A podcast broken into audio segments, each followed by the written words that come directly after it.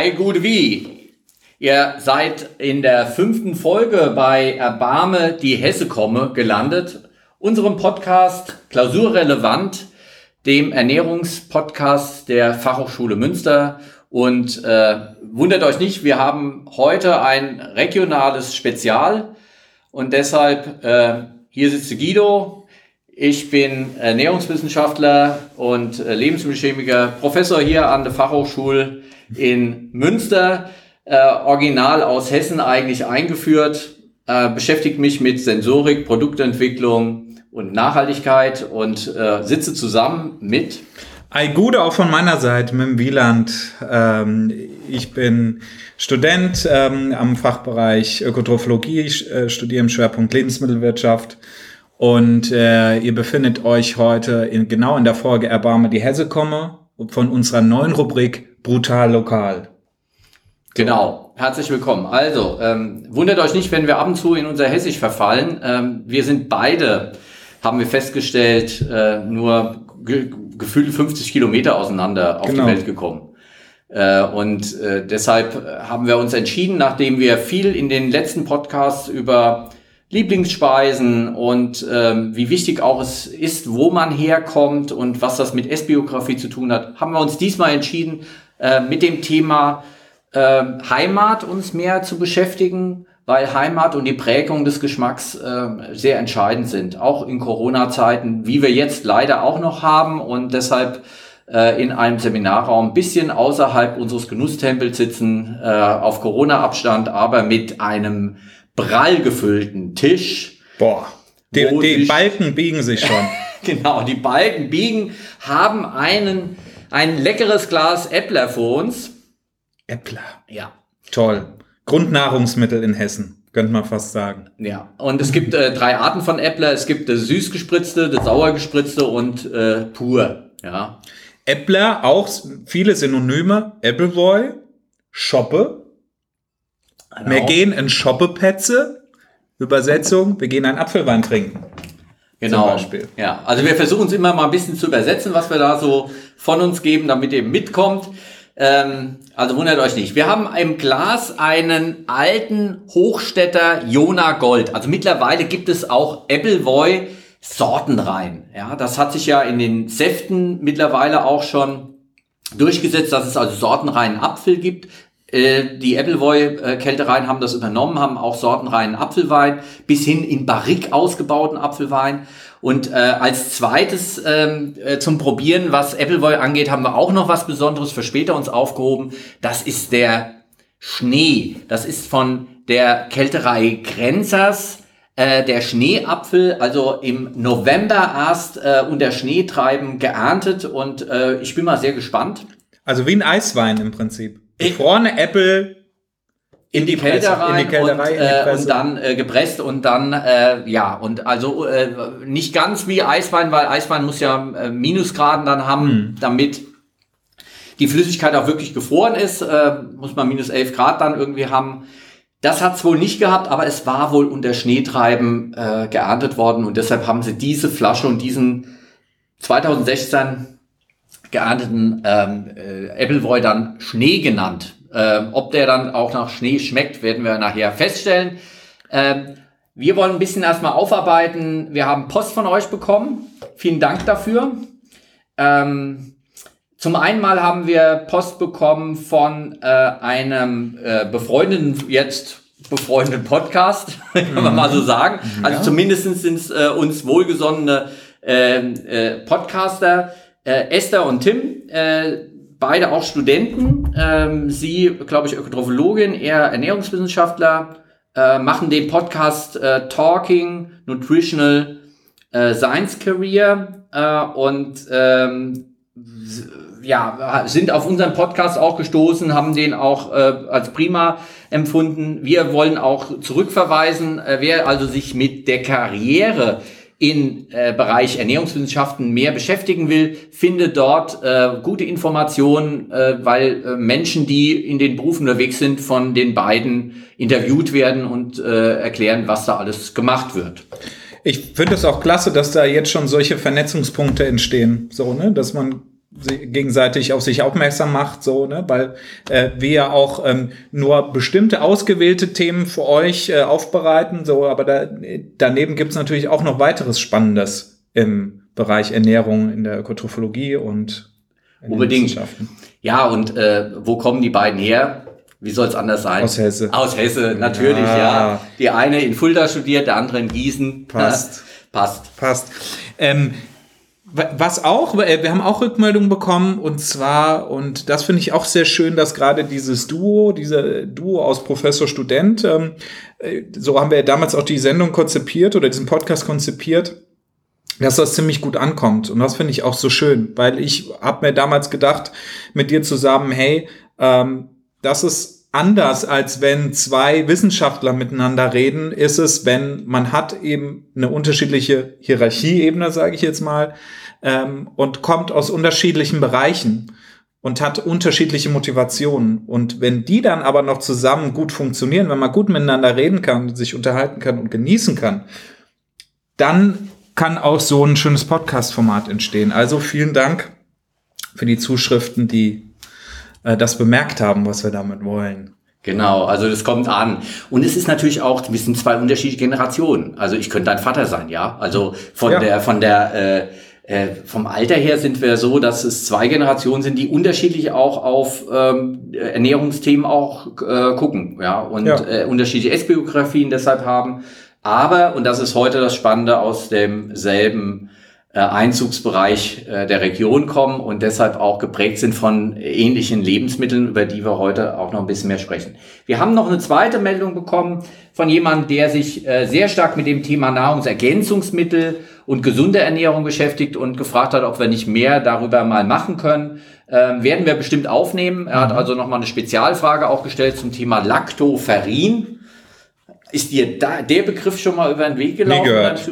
Ja, es ist also wirklich ähm, ein ähm, Mikronährstoff sozusagen, ein kleines Protein, ein Minoprotein in der Milch, kommt aber auch in der Tränenflüssigkeit vor. Ganz spannend, wir werden uns dem noch ein bisschen widmen, mhm. weil äh, dem werden einige äh, konservierende Wirkungen auch nachgesagt und auch einige Gesundheitsvorteile. Ähm, äh, ähm, nicht alles stimmt, was da so äh, gesagt wird, aber es ist zumindestens mal äh, der Rede wert.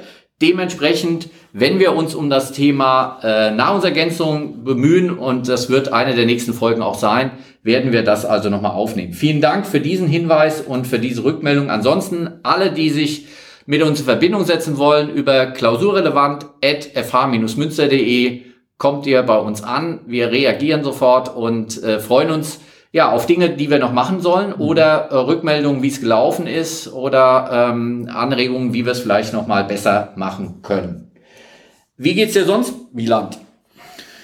Wie geht's mir gerade? Ähm, also ich steck, ich bin äh, arbeite ja als Qualitätsmanager nebenher, neben jetzt im Auslaufen meines Studiums, Bachelorarbeit ist abgegeben, also kann ich schon mal ja. arbeiten. Irgendwie muss ja auch wieder Geld rein. Ja. So und ähm, habe mich dann durch das Studium auch qualifiziert, einen Qualitätsmanagement-Posten zu übernehmen, was sehr äh, sehr spannend ist gerade für mich. Bin arbeite in der Kaffeerösterei in der mittelständischen und da bekommen wir gerade eine neue Röstanlage. Mhm. So und um, Umstieg von einer alten Anlage, die 40 Jahre gelaufen ist und das auch gut gemacht hat, aber total veraltet von der Technik war, jetzt zu so einer neuen auf dem, auf dem Puls der Zeit arbeitenden und äh, Technik auf dem neuesten Stand arbeitenden Anlage zu wechseln, ist natürlich ich jetzt eine große Aufgabe vom Qualitätsmanagement, vom Projektmanagement und auch letztendlich vom, vom Ergebnis beim Produkt. Wir wollen natürlich, dass unser, unser, unsere Produkte genauso schmecken oder im besten Fall auch noch besser schmecken als vorher. Und daran jetzt zu arbeiten und da alle wichtigen Sachen und Personen und Arbeitsabläufe zusammenzubringen, das ist echt viel gerade. Ähm, und deswegen bin ich unter der Woche sehr unter Stress und habe mich jetzt aber so gefreut, hier mit dir den Podcast aufzunehmen, weil es auch so ein Herzensthema von mir war, dieses Hessen, äh, erbarme die Hesse komme, mal endlich mit dir anzugehen. Super. Ja, soweit von mir. Wie geht's dir denn? Ja. Ähm, äh, mir geht's gut. Ich war tatsächlich auch jetzt äh, auf den ersten Dienstreisen unterwegs gewesen in Berlin. äh, und habe dort mich mit Parfümeuren getroffen, mhm. um an der Produktentwicklung zu arbeiten, wie wir ähm, ein äh, besonders exklusives Getränk noch besser machen können. Äh, Klausurrelevant spielt tatsächlich im Moment auch eine Rolle. Wir sind mhm. kurz vor der Klausurzeit. Oh. Die Studenten flattern schon und ähm, wir müssen alles auf Online oder das meiste auf Online umstellen. Gar nicht so einfach für alle. Ähm, vorgestern war ich äh, zu einer Ringvorlesung eingeladen äh, zum Thema Ernährung der Zukunft dürfte ich vortragen in Dresden. Ähm, mhm. Leider nicht vor Ort, war eigentlich eingeladen in Dresden im Hygienemuseum. Kann ich jedem nur empfehlen. Das Hygienemuseum ist ein tolles Museum. Ja. Überhaupt Dresden ist eine tolle Stadt, ja. Hygienemuseum hört sich jetzt erstmal so ein bisschen dröge an von der Materie. Hört sich dröge an, mhm. ist aber mit der gläsernen Frau aus den 20er Jahren eine der äh, ganz populären äh, Skulpturen sozusagen der, der Wissenschaft äh, unglaublich interessant äh, äh, und ähm, sehr interaktiv. Also ich kann mhm. das wirklich jedem empfehlen, äh, didaktisch prima gemacht, mit tollen äh, Programmen, auch Veranstaltungen äh, nebenher und unter anderem jetzt zum Thema Future Food und mhm. ähm, was hat Geld und Macht äh, mit Ernährung zu tun. Äh, und da durfte ich ein bisschen was äh, vorgestern online erzählen. Ähm, das Ganze wird als Ringvorlesung von Studenten auch äh, ähm, schon seit Jahren jetzt äh, organisiert und von der Seite her war ich da äh, wirklich beeindruckt, äh, dass, dass ich da eingeladen worden bin. Hat viel Spaß gemacht. Mhm. Ähm, dann war ich noch bei Maria Ostzone Essen gewesen, in der Bachstelze, eine mhm. Sterneköchin, die äh, gesagt hat, mir ist das alles zu viel, ich mache meinen eigenen kleinen Laden auf, aber so wie ich's will. Und äh, hat also ein Ausflugslokal in Erfurt übernommen an der Gera und man sitzt äh, ganz hervorragend und isst äh, regionale Küche.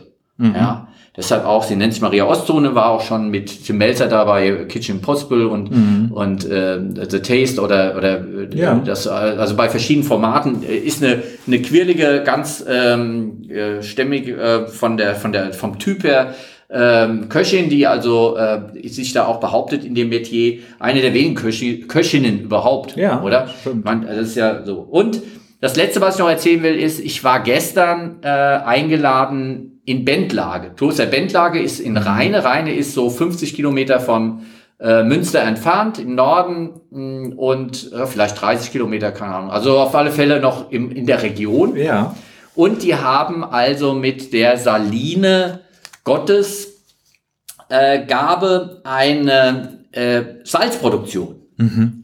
Das ist ähm, überraschend und ähm, ist was ganz Besonderes. Und da hat sich ein Verein gegründet, der äh, jetzt eine Siedepfanne seit ein paar Jahren betreibt und äh, auch ein kleines Museum und was man sich da angucken kann, wie früher Salz gewonnen worden ist. Mhm. Und macht das also auch ähm, bildungsmäßig, um allen zu zeigen, wie es geht. Da ist auch noch eine Saline, also diese großen ähm, Gebäude, wo äh, die, die Sohle dann drüber läuft und äh, das Salzwasser dann aufkonzentriert wird durch Verdunsten an diesen Schlehen ähm, Gestrüpp sozusagen, was als ah. einziges äh, äh, diese hohen Salzkonzentrationen aushält. Ja, kein, kein anderes Holz hält das aus, ah, als, er, als dieser Dorn äh, der, der Schlehe und deshalb sind, äh, wer es schon mal als Bild oder dran vorbeigefahren ist an solchen Salinen, äh, da läuft im Prinzip dann niedrig konzentrierte äh, Sohle drüber, Salzlösung, die aus dem Boden, äh, aus, aus der Erde gewonnen wird und äh, dann aber aufkonzentriert werden muss, bevor sie dann eingekocht wird und nachher das Salz sich abscheidet.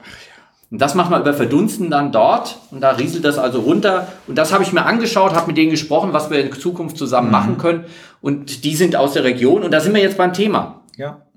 Dein Thema für heute, ähm, Region und Heimat. Ähm, und äh, Heimat äh, spielt eine, eine enorm große Rolle im Moment. Äh, wenn wir uns die Ernährungstrends angucken, was essen äh, die Deutschen, die Spanier und die Franzosen als Landesküche am liebsten, ja, dann ist es ähm, unter den Top drei äh, immer auch die Heimatküche mit dabei. Mhm. Und wir merken es auch, dass ähm, viele sagen, regional ist das neue Bio. Ja, ja also äh, viele, die einkaufen gehen, sagen, ja, Bio ist gut, aber eigentlich ist mir ja fast noch wichtiger, dass es aus der Region kommt. Äh, Leute entdecken wieder ihren Markt mhm. äh, wo sie einkaufen gehen können, ähm, ihren Wochenmarkt, wo sie dann also mit ihrem Händler persönlich dann irgendwie zu tun haben. Man will wissen, wo es herkommt. Man will wissen, wo es herkommt. So es Man will wissen, wo es herkommt. Das ist eine ganz ähm, elementare Geschichte. Man will persönlich angesprochen werden. Ja, mhm. in welche? Was ist deine Stammkneipe?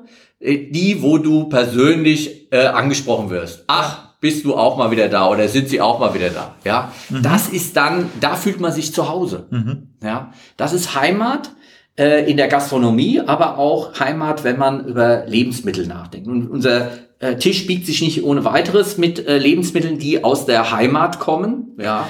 Jetzt zu der Frage, wo ist denn deine Heimat eigentlich, Guido? Persönlich meine Heimat. Deine Heimat. Meine Heimat, ganz persönlich. Ähm, äh, es gibt viele zu Hause, aber es gibt nur eine Heimat. Mhm. Und meine Heimat, wo ich herkomme, wo ich geprägt und aufgewachsen bin, ist ähm, das kleine Dorf Astheim äh, zur Gemeinde Trebor gehört. Das Ganze liegt äh, auf der falschen Rheinseite, also nicht dort, wo der Wein wächst, in Rheinhessen. Äh, äh, da haben wir immer hingeschaut, weil wir äh, nur fünf Kilometer vom Rhein entfernt, äh, südlich von Rüsselsheim im Rhein-Main-Gebiet, da bin ich aufgewachsen. Äh, viel Spargel, viel Runkelrüben und Zuckerrüben äh, und äh, ähm, auf der anderen Rheinseite, wie gesagt, dann der Blick auf die äh, Weinberge äh, von Nierstein, äh, mhm. fantastisch. Äh, und da bin ich geprägt worden, äh, auch durchs Essen, ja. Interessant, du am Rhein, ich vom Main und auch so eine Situation, falsche Mainseite, richtige Mainseite. Und zwar, also ich bin, ich bin zwar in Heilbronn geboren, in Baden-Württemberg, aber ich bin aufgewachsen in Hessen und zwar in Offenbach gegenüber von Frankfurt. So. Und Offenbach auch immer der kleine hässliche Bruder von Frankfurt. So, ne? Da hat man dann auch immer aufgeschaut und rübergeschaut. Und da gibt's eine Rivalität nicht nur von den Fußballvereinen, sondern auch von den, von den Kulturen, will ich fast sagen. Äh, eine Metropole und die anderen so ein bisschen abgehängten. Mhm. Alte Industriestadt. So. Und äh, da bin ich aufgewachsen. Offenbach in einem kleinen Vorort in Bürgel und ähm, habe somit dann teilweise zu Hause halt einfach auch echt die, die hessische Küche mitgekriegt. Zum Beispiel solche Sachen wie Frankfurter Grisos, gab es auch in Offenbach, so, ne, die grüne Soße. Ganz bekannt, wenn man schon mal in, der, in dem Bereich war, gerade um Frankfurt rum. Äh, grüne Soße ist eine schöne Sache. Jede Hausfrau und jeder Hausmann hat seine eigene Rezeptur dafür. Also da kann man sich streiten und diskutieren drüber, was da alles rein muss. Aber was auf jeden Fall rein muss, sind die sieben typischen Kräuter der grünen Soße. Kennst du die Guido? Ist jetzt die nächste oh, Frage. Oh, das, ja. das, fragen sich Hessen un untereinander. So erkennen sie sich. Ja, so erkennen sie sich. Also äh, mal gucken, wie viel ich zusammenkriege. Ähm, äh, Petersilie. Ja. Schnittlauch. Ja. Okay, das ist ja einfach, ja. Äh, Pimpernelle. Genau. Ähm, Kabel. Ja. Ähm, also manchmal denke ich immer, Salbei ist vielleicht noch drin, aber. Ist Provence. Das ist nee, Provence, nee. okay, alles klar. Wie viel haben wir denn schon? Vier. Vier von sieben. Vier von sieben. Da, da bin ich schon über dem Schnitt. Okay, ich helfe noch weiter. Kresse, Sauerampfer und Borretsch. Sehr gut. So, und ähm, das Interessante ist, diese, diese grüne Soße, also diesen Kräutermix von diesen sieben Kräutern kriegt man in der grüne, grüne Soße Zeit. Das ist jetzt gerade, also sind wir gerade mittendrin oder schon fast im, im Abflauen, so nach dem Frühlingübergang in den Sommer, da kriegt man grüne Soße gut. Und dann kann man auf dem Markt, wenn man auf dem Wochenmarkt ist, so ein ganzes Päckchen kaufen und da sind diese ähm, Kräuter in dem in einem optimalen Verhältnis zueinander ähm, dann schon zusammengepackt ganze Kräuter. Und die muss man dann zusammen hacken. Da gibt's dann auch wieder verschiedene Unterschiede und Herangehensweisen äh, und, und Philosophien, wie man das am besten macht. Ähm, eine noble Methode ist mit einem Wiegemesser, die ganz, ganz fein, es dauert Ewigkeiten, die ganz, ganz fein zu hacken mit einem scharfen Wiegemesser, dass man möglichst wenig ähm, Zellen kaputt macht. Das Schneiden ist wichtig, dass das nicht gequetscht wird, genau. sondern geschnitten wird. So ist es. Ja. Weil es gibt auch welche, die hauen das in Mixer. So, dann ist die Soße danach auch total grün.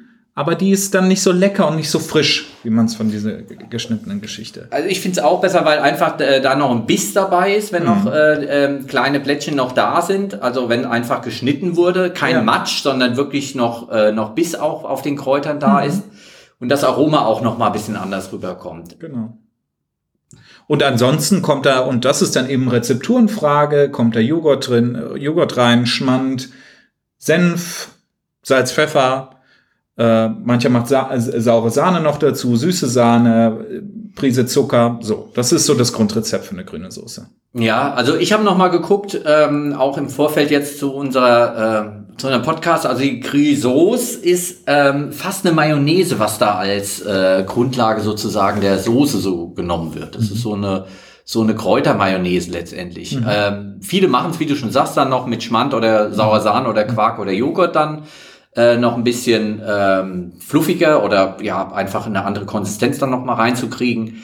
Ähm, und es gibt tatsächlich, das ist ja das einzige Lebensmittel, das äh, als traditionelles Lebensmittel ein ein Kulturdenkmal gesetzt bekommen hat. Mhm, stimmt. Im Norden von Frankfurt gibt es, kennst du das? Das grüne Soße-Denkmal. Das grüne Soße-Denkmal. Mhm. Die, die sieben ähm, Gewächshäuser, die äh, beleuchtet sind auch zum äh, äh, gegen Abend und ähm, äh, da wachsen jetzt keine äh, Kräuter wohl drin, aber sie sind in der Farbe dann angeleuchtet, so wie die, äh, die, Grünheit und die, die das Grüne der äh, Kräuter, der Originalkräuter sozusagen ist. Mhm. Und diese äh, kann man sehen, wenn man nach Frankfurt reinfährt. Äh, mit dem Zug kann man sie auf der linken Seite dann äh, auch, auch sehen. Eine der wenigen Kulturdeckmäler sozusagen. Und mittlerweile, ich glaube auch grüne Soße oder Grisauce ist äh, in, äh, mittlerweile fast überall auch erhältlich, weil es hat sich durchgesetzt. Mhm. Ja, äh, und diese Kombination aus ähm,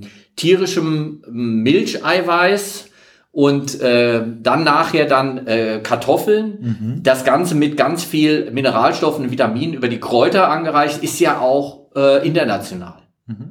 Ja, also die Frankfurter sagen zwar, dass es gibt nichts, was äh, so ist wie Chrysos, aber letztendlich ist es ja ähm, etwas, was auch in anderen äh, äh, Bereichen, also wenn du nach Amerika fährst, findest du doch Sour Cream. Potato, Sour Cream. Auch. Ja. Ja, ganz wunderbar. Und äh, warum findet man das in der Kombination? Also gerade Quark mhm. oder Quarkspeise und, äh, und Kartoffeln in der Kombination äh, auch als traditionelle Gerichte fast äh, in, im Angelsächsischen überall zu finden, mhm. weil es einfach so ernährungsphysiologisch hochwertig ist. Mhm. Ja, es gibt also für Menschen, die äh, Vegetarier sind, äh, äh, eine, eine ganz prima Geschichte, um ähm, ganz hochwertige Proteine hier zu sich zu nehmen. Äh, die Bio, sogenannte biologische Wertigkeit, also für Eiweiß wird ähm, äh, berechnet, äh, im äh, Referenz zu Hühnereiweiß, wo mhm. also auf 100 gesetzt worden ist, äh, wo die Kombination der Aminosäuren, aus was sich Eiweiß zusammensetzt, sozusagen dann berechnet, wie gut das bei uns im Körper eingebaut werden kann, mhm. hat man die, äh, das Hühnereiweiß auf 100 gesetzt. Und hier sind wir in der Kombination aus Kartoffeln und Quark auf einem Bereich von 130. Boah. Ja, das geht also über alles raus, was äh, sonst Fleisch und sonst irgendwas bieten kann.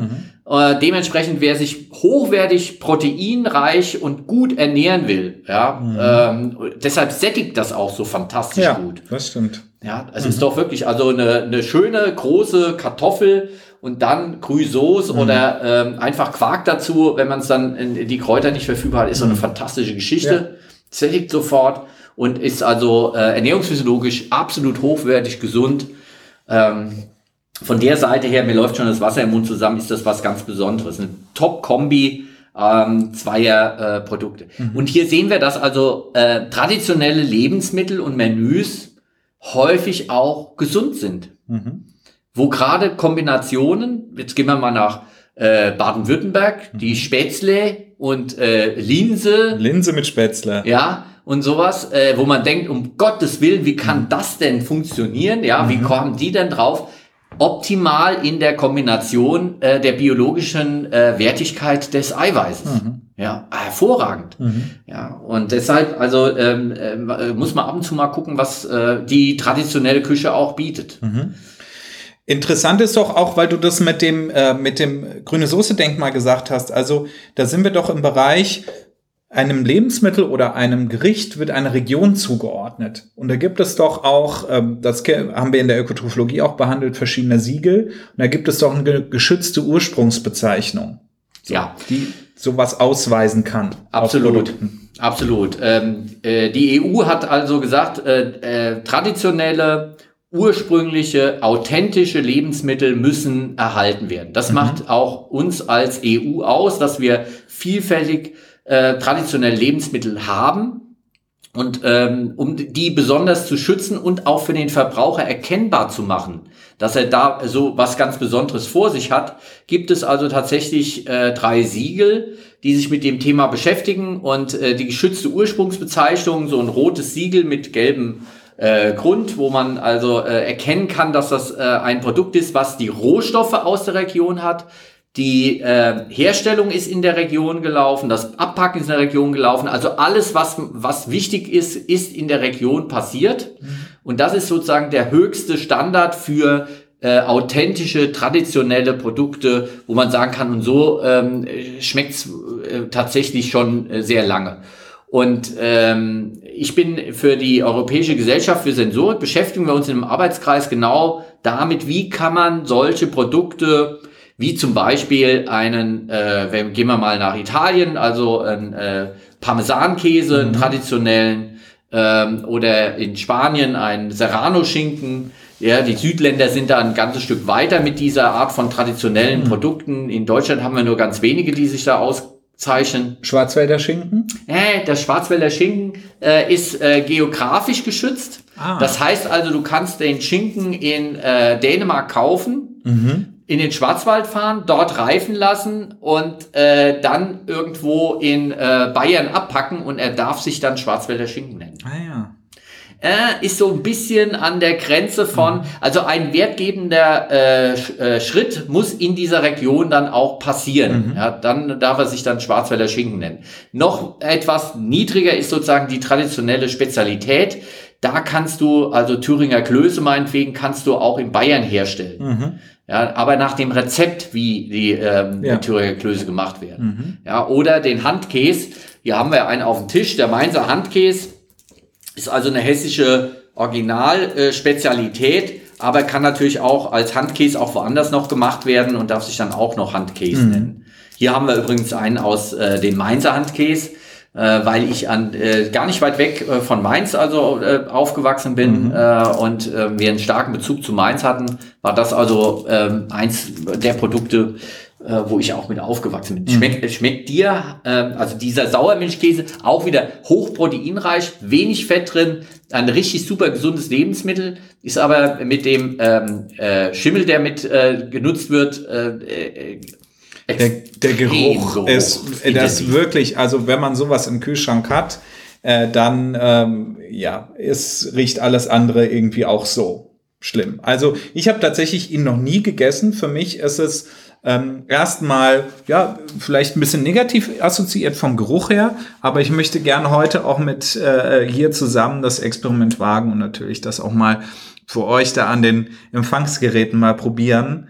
Und äh, ja, eine Premiere heute Klausurrelevant, für mich zumindest. Genau. Und der Handkäse muss unbedingt eigentlich mit, äh, auch mit der Musik gegessen werden. Mhm. Heißt der Handkäse mit Musik. Die Musik ist äh, letztendlich äh, ja, äh, die Zwiebel, die dazu kommt, ja, die roh aufgeschnitten wird, mhm. Essig und Öl dazu und äh, die Musik kommt, wenn man halt später die Musik, äh, ja, wenn man die, die Zwiebeln verdaut hat, dann gibt es nochmal Musik hinterher. So, so. so äh, ist eigentlich der Handkäse mit Musik gemeint. Ja, und diese ähm, äh, starken Verknüpfungen mit der Region, äh, was äh, diese Produkte auszeichnet, wo die Leute auch nachsuchen, äh, setzt sich auch im Weinbereich fort. Also mhm. da wird auch mehr und mehr äh, Wert drauf gelegt. Terroir heißt also da dieses äh, äh, Zauberwort für äh, die Weinkenner.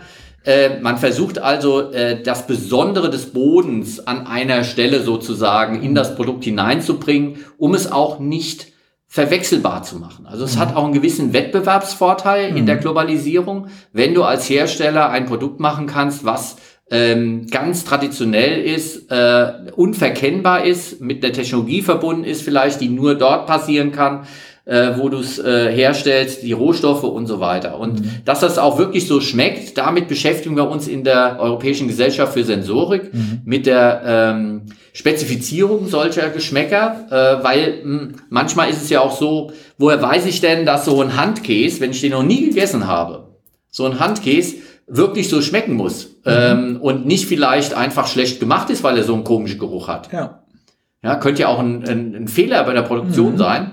Und äh, um da ähm, die entsprechenden Merkmale festzulegen, sensorischen Merkmale festzulegen, wie das man das machen kann, wie man Leute schulen kann, dass sie sich äh, damit auch ähm, aus, auskennen, das ist etwas, was wir wissenschaftlich aufarbeiten mhm. und äh, was total spannend ist, weil ich da mit Kollegen aus der ganz Europa zu tun habe.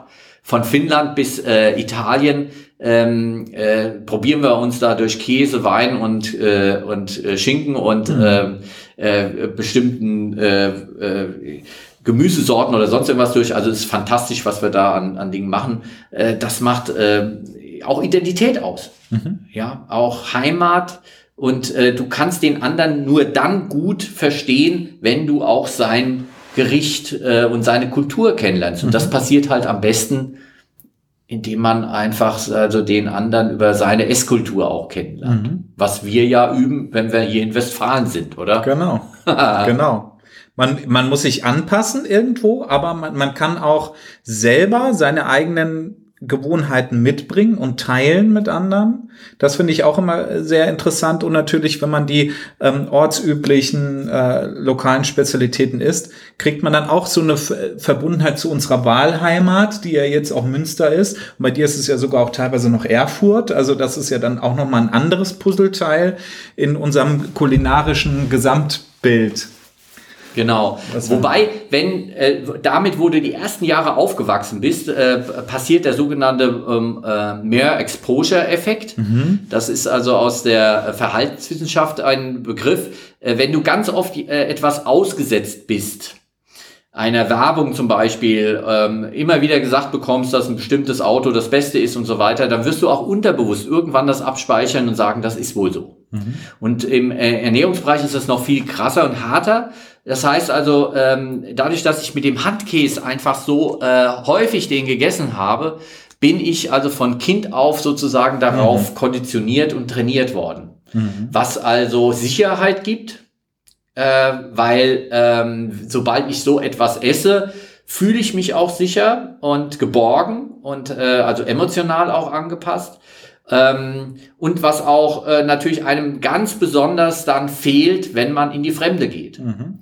Ja, wenn wir also hier im Exil sind und äh, äh, es, man fragt Menschen, die länger irgendwo äh, arbeiten müssen im Ausland, äh, länger auf Reisen sind, was fehlt ihnen am meisten? Und dann kommt sofort ah, das gute Brot von Brot ist ja, das Stichwort. Ja. ja, weil in Deutschland natürlich eine ganz besondere Brotkultur mhm. hat äh, aber auch äh, einfach das Gericht der Oma, die also äh, ganz besonders den Apfelmus gemacht hat oder mhm. ähnliches, ja. Also äh, diese äh, Familien- oder Heimatgerichte, die fehlen dann ganz speziell. Und noch ein Phänomen, wenn man eher Exil ist, dann streitet man sich über Kleinigkeiten, wie dann sowas schmecken muss, mhm. wenn man nach Hause kommt, häufig noch mehr als die, die zu Hause geblieben sind. Also ähm, sehr emotional aufgeladen, dieses Thema Heimat, Verbundenheit im kulinarischen Bereich ja. oder Identität mit, äh, mit Essen ja. im, im, im, im Sinne. Und interessant ist doch auch, äh, und da sind wir auch wieder so vielleicht im Trendbereich oder was die Szene so macht. Und da ist ja die, die Gastroszene und die Sterne-Gastronomie im Besonderen ja immer so ein Taktgeber und Trendsetter, die halt irgendwie sagen, okay, wir merken, wenn wir uns mehr in der Region bedienen und nicht mehr weite Handelswege in Kauf nehmen, um was Besonderes zu schaffen, sondern versuchen, und darin steckt ja die Kunst, zu versuchen, mit dem, was wir haben vor Ort, das Bestmöglichste zu machen. Für den, für den Kunden, für den Gast in dem Sinne, also äh, ihn so zufrieden und glücklich zu stellen mit den Sachen, die halt eben da sind an Rohstoffen. So, und in der Sternegastronomie ist halt einfach auch eben diese Bewegung da, ähm, brutal lokal zu gehen, also wirklich ähm, sich in der Region, auch Handelsketten in der Region zu stärken, äh, um halt eben auch einen Wettbewerbsvorteil, wie du angesprochen hast, damit zu erreichen. Ja, weil ähm, äh, irgendein beliebiges Gericht, ähm, das du weltweit überall in mehr oder weniger guten Qualität auch kriegen kannst oder ein, ein Rohstoff wie Kaviar, was irgendwo überall mit drauf sein kann, macht noch nicht äh, ein richtig äh, gutes Essen aus. Und ähm, einer der Ansätze ist, wie du schon sagst, brutal lokal. Ähm, äh, die das also auf die Spitze treiben und mhm. in ihrer Philosophie ganz konsequent umsetzen, ist äh, als Vorreiter äh, das äh, Restaurant in Berlin. Ähm, Nobelhart und schmutzig. Nobelhart und schmutzig, genau. Nobelhart und schmutzig machen das also bis äh, äh, sehr konsequent, indem die also wirklich nur gucken, was so in 50 Kilometer äh, Umgebung in Berlin, und jetzt ist Berlin ja nicht unbedingt ähm, reich an äh, besonderen ähm, Lebensmitteln sozusagen, ja, fällt einem nicht als erstes ein, wenn man jetzt äh, an, an äh, Spezialitäten in Deutschland denkt. Und man schränkt sich natürlich ein, äh, Zitrone geht dann nicht mehr, mhm. ja, äh, Pfeffer geht dann nicht mehr. Aber die sind halt so findig, dass sie an Gewürzen und auch an Säurungsmitteln ähm, dann Dinge finden, wie zum Beispiel Verjus, ja, dass man also dann Traubensaft ähm, äh, nimmt oder auch einfach äh, aus grünen Äpfeln. ist auch eine neue Geschichte, dass man also unreife Früchte nimmt, die presst und dann diese sehr sauren äh, Säfte dann als Säurungsmittel nimmt, als Ersatz für Zitrone zum Beispiel, mhm. die ja importiert werden muss. Mhm. So. Da ist Nobelhand Schmutzig wirklich ein herausragendes Beispiel in, in der Konsequenz dessen, wie sie das umsetzen. Äh, wer also äh, mal brutal lokal essen gehen will, Berlin, Nobelhand Schmutzig ist ein äh, besonders gutes Beispiel, aber viele andere Köche machen das auch. Und, und nicht nur Köche engagieren sich in dieser, in dieser Geschichte. Wir stärken unseren, ähm, unsere Nachbarn, unsere Produzenten hier in der Region und wollen die mehr einbinden und wollen die den, ähm, den ähm, äh, Bewohnern in der Region zeigen sondern ähm, es gibt auch, äh, und das ist eine starke Bewegung, und zwar Ernährungsräte in verschiedenen Städten. Und Ernährungsräte sind im Prinzip kurz gesagt es ist ein Zusammenschluss aus verschiedenen Interessengruppen. Also da sind äh, Lebensmittelproduzenten drin, da sind Bürger drin, da sind im besten Fall auch teilweise Lokalpolitiker drin, die sich zusammen an den Tisch setzen und sagen, wie schaffen wir es in unserer Region, ähm, unsere Wirtschaft zu unterstützen, wie schaffen wir es, ähm, den, den Leuten und den Bewohnern die, die lokalen Spezialitäten schmackhaft zu machen, mehr darüber nachzudenken, kurze Wege äh, in, der, in der Produktbeschaffung zu, äh, einzuschlagen, um halt eben auch weniger CO2 zu verbrauchen und letztendlich auch nachhaltiger zu werden als Kommune oder als, äh, ja, als äh, Region. Genau, autark und autonom zu werden in der eigenen Versorgung. Mhm was auch, äh, wo die Landwirtschaft eine ganz große Rolle spielt, ja. die gerade drumherum ist.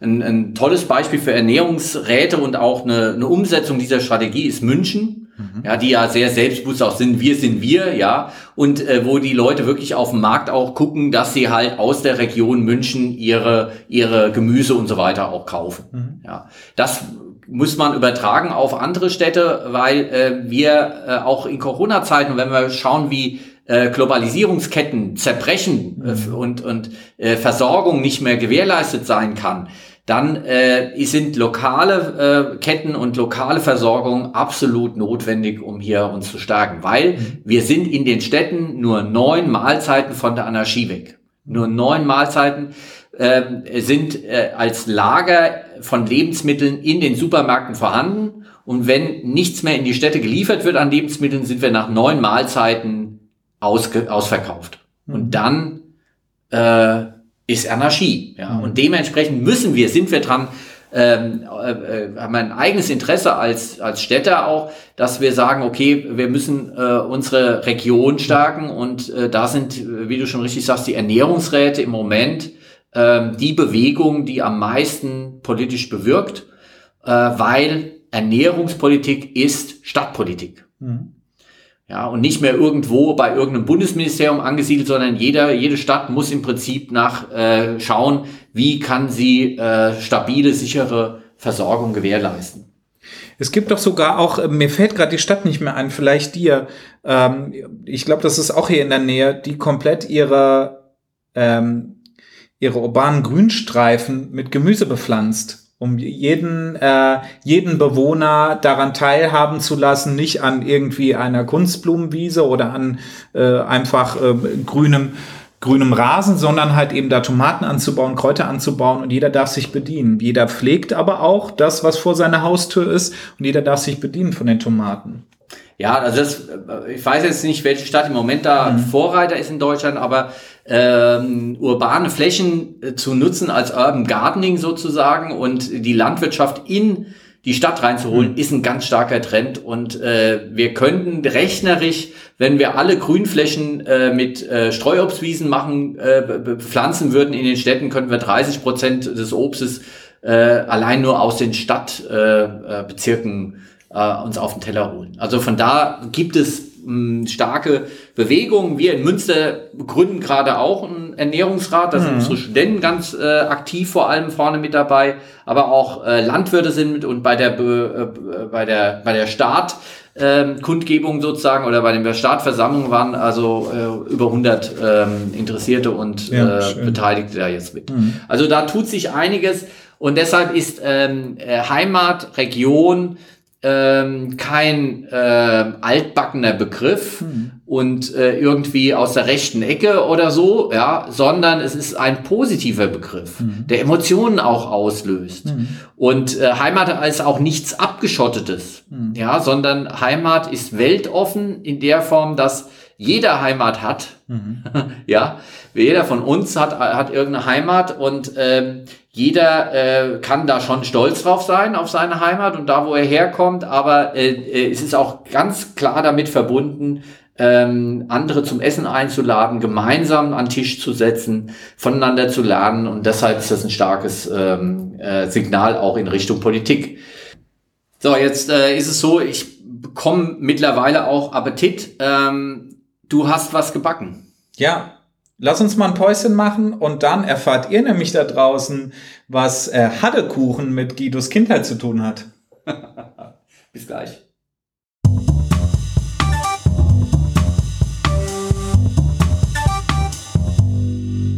So, da sind wir wieder, wie es so schön auf Hesse heißt. Genau. Hessisch heißt.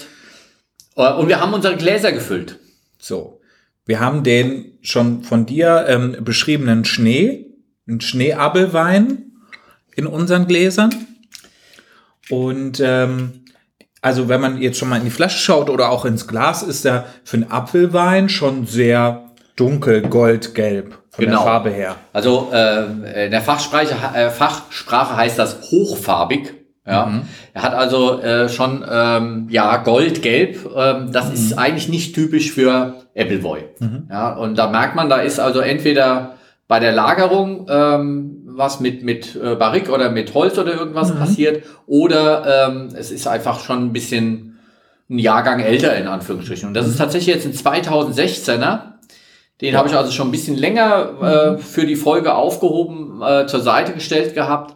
Er nennt sich Schnee, weil er aus sogenannten Schneeäpfeln gewonnen ist. Äh, das ist keine Sorte, sondern äh, er ist 2016 im November von der Kälterei Grenzers ähm, im Schneetreiben geerntet worden. Es sind also verschiedene Sorten, die hier eine Rolle spielen, ähm, auch sehr äh, saure Sorten, die da mit reingekommen sind, aber auch ähm, ja am Ende doch eine sehr süße Nummer gewesen am Anfang, weil wir haben hier die Umwandlung von Zucker in Alkohol, ist am Ende schmeckt der trocken. Mhm. Äh, sind wir jetzt bei 10 Volumenprozent. Boah, das ist ein Wort. Ja, das ist für für Apfelwein, äh, der sich in der Regel zwischen 5,5 und 6,5 mhm. Volumenprozent äh, tummelt, mhm. sind wir mit 10,7 Volumenprozent jetzt hier in einem Bereich von normalen Traubenwein. Mhm. Und dementsprechend ist das jetzt so mal äh, Durstlöschen eigentlich äh, pur nicht mehr. Aber wir probieren jetzt mal pur. Genau. Wie riecht er denn erstmal?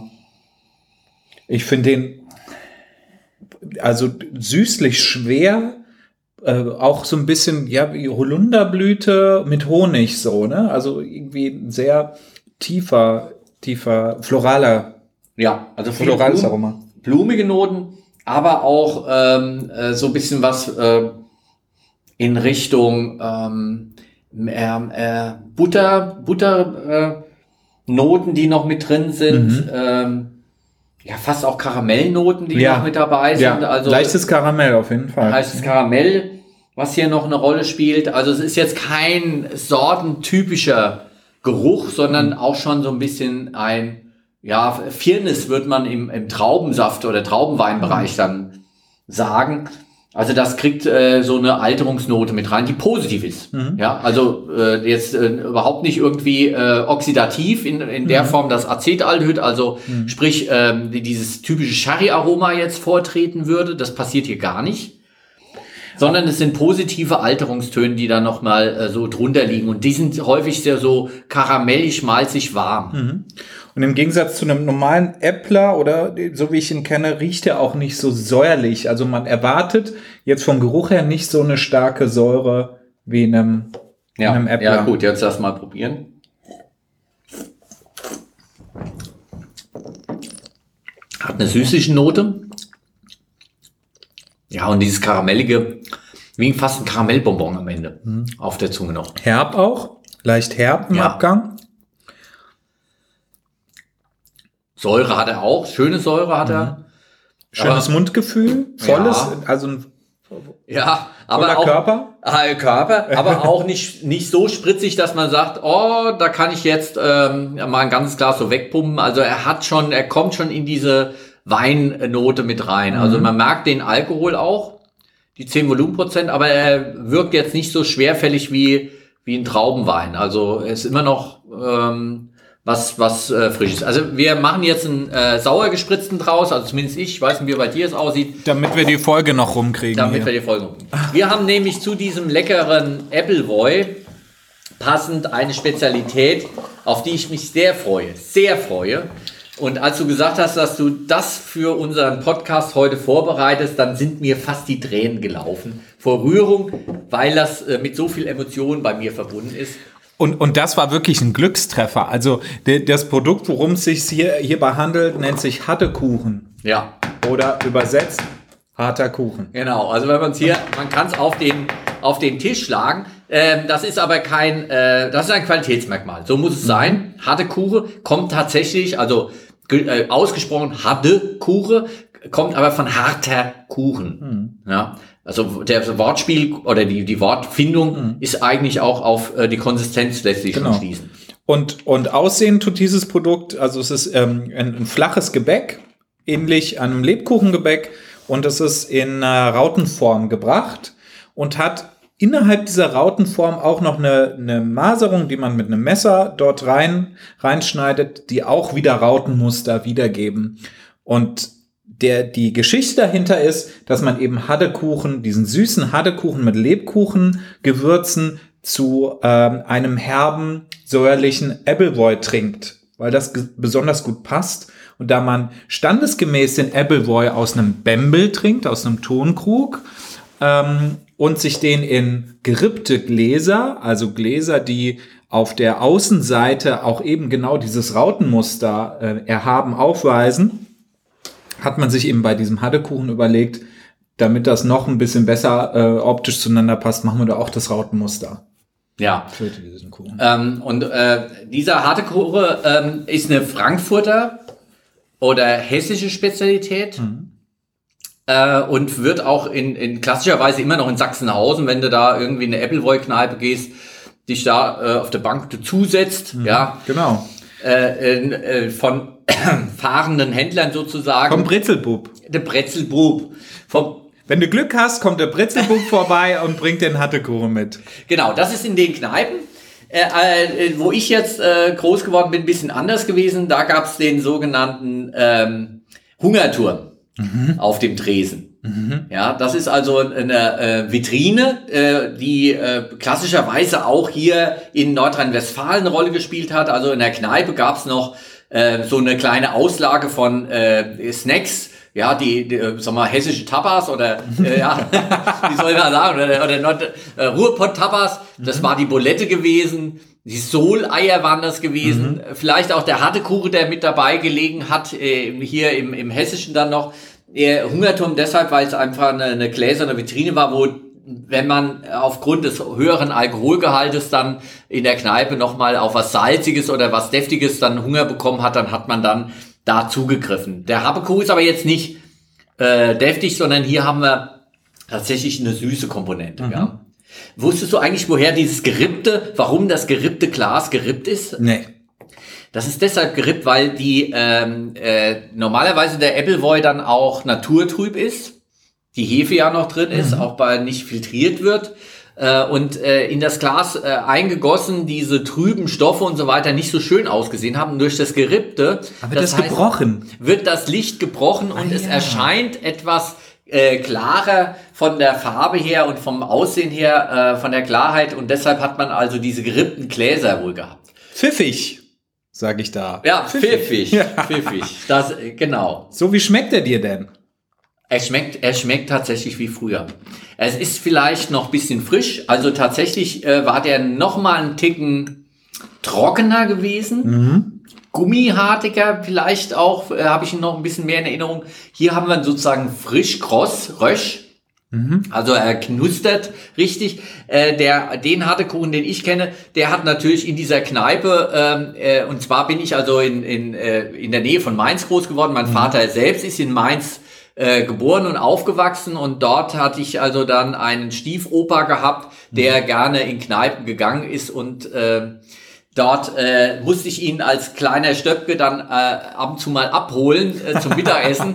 Und damit er seine Zigarre, äh, Zigarre noch zu Ende rauchen durfte und konnte, hat er gesagt, dann hol dir mal einen Hattekuchen und dann habe ich also da vom Wirt dann aus diesem Hungerturm ja, äh, dann hatte Kure dann rübergeschoben bekommen und mhm. äh, war dann glücklich gewesen, weil ähm, diese Konsistenz, dieser Geschmack, diese Würzigkeit mhm. wunderbar äh, erstmal für auch für Kinder äh, ist, weil mhm. das äh, etwas ist, wo man drauf lutschen kann, man kann es kauen.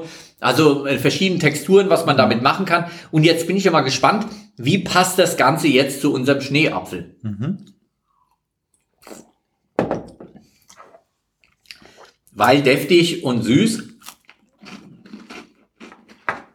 Mhm. Und der Hattekuchen, den gab es ja, oder gibt es immer noch, in, auch in Bingen, Mainz, gibt es auch einige Bäcker, also über die Grenzen Frankfurts hinaus. Äh, und dann das ganze Jahr über. Also es ist äh, trotz mhm. dieses weihnachtlichen Gewürzes, war es ein Produkt gewesen, was es das ganze Jahr über oder jetzt auch noch in manchen Gegenden das ganze Jahr über gibt. Mhm. Und, und das Gebäck an und für sich, also es gehört zu den Lebkuchenartigen Gebäcken, mhm. ist aber kein Lebkuchen, weil es nicht gelockert wird mit Hirschhornsalz oder Potasche, sondern es wird gelockert mit Backpulver. Also es ist eine sehr einfache Rezeptur und das Spezielle daran ist einfach neben Butter, Zucker, Eier und Mehl, dass da Lebkuchengewürz drin ist und Kardamom gemahlen ähm, und ähm, das macht es halt auch so, so schön aromatisch würzig mhm. und finde ich in der, in der Harmonie mit dem Äppler, also wenn man jetzt einen richtigen herben Äppler hätte, finde ich das auch schön neutralisierend, dass man nicht den ganzen Abend dann diesen herben Geschmack immer hat, sondern dass man auch eine süße Würzigkeit damit rein hat, so dass man äh, dann immer wieder aufs Neue dann diese verschiedenen Geschmäcker ähm, nacheinander hat. Ja, was wahrscheinlich dazu führt, dass man noch mehr trinkt, ja, weil so. es ein bisschen, bisschen Abwechslung bringt. Das genau. ist ja das. Äh, Bier auf Wein, da wären wir auch bei unseren äh, Mythen, ja. Äh, Bier auf Wein, das das sein, Wein auf Bier, das lobe ich mir. Ähm, mhm. Kennst du diesen Spruch? Ja, kenn ich. Warum? Und Bringt's was, wenn du dann äh, äh, äh, Bier auf Wein, äh, dass das sein? Also ich glaube da gar, also wenn ich dann schon was Intus habe, dann denke ich da nicht mehr dran. Ich trinke, was ich will. Ja, also es ist tatsächlich so, dass äh, diese, dieses Wechseln äh, des, ähm, des alkoholischen Getränkes am Abend dazu führt, dass die Geschmacksknospen neu justiert werden und mhm. man bereitwilliger noch mehr davon trinkt. Deshalb ist egal, auf was du wechselst, es ist auf alle Fälle katastrophal. ja, also wenn du bei einem alkoholischen Getränk bleibst, dann mindestens die gleiche Menge Wasser trinken, ja, mhm. äh, damit du dann einigermaßen den Wasserhaushalt im Griff behältst. Ja. Äh, als Tipp. Und das Zweite ist auf keinen Fall wechseln. Und da ist egal, ob von Bier auf Wein oder Wein auf Bier äh, zu wechseln. Und ähm, hier haben wir natürlich ähm, diese Abwechslung äh, über den äh, Geschmack der verschiedenen Gewürze, mhm. der wahrscheinlich dazu geführt hat, dass einfach die Leute dann vielleicht doch noch ein Äppler mehr oder äh, dann getrunken haben. Vielleicht ist es das. Klasse. Vielleicht, man weiß es nicht genau. Klasse. Mich erinnert es auf alle Fälle an äh, die Mainzer äh, Kneipe, an meinen Opa, an die, den Geruch von Zigarren. Mhm. Ja, auch damit ganz stark verbunden. Und ähm, an dieses, äh, dass ich als Kind äh, hier besonders behandelt worden bin, mhm. weil ich habe dann diesen Hartekuchen dann äh, spendiert bekommen. Ja. Und ähm, jetzt sehen wir wieder, und da schließt sich so ein bisschen der Kreis, dass also diese Heimatverbundenheit, Kindheitserinnerungen, die häufig damit verbunden sind, äh, auch äh, bis ins hohe Alter noch prägen, mhm. da sind, sofort wieder, sofort wieder präsent sind, sobald mhm. nur ein Geruch äh, damit assoziiert wird, mhm. ähm, ist alles da, komplett, mhm. die ganze Geschichte. Ja.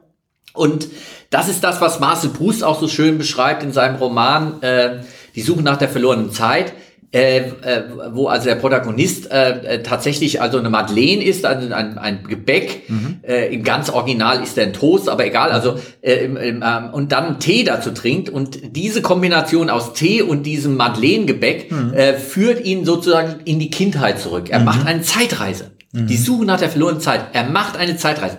Ernährung und die richtigen Speisen in der Kombination können uns zu einer Zeitreise bringen. Ja. Und ihr da draußen wart gerade live dabei, wie Guido die Zeitreise vorführt hat. Sehr schön. Finde ich toll, dass so, eine, so ein einfaches Gebäck, und das war nicht schwierig herzustellen oder so, aber dass so eine einfache Sachen dann manchmal am glücklichsten machen können. So ist es. Und äh, wir sind auch, glaube ich, von der Zeit her weit äh, diesmal ein bisschen drüber.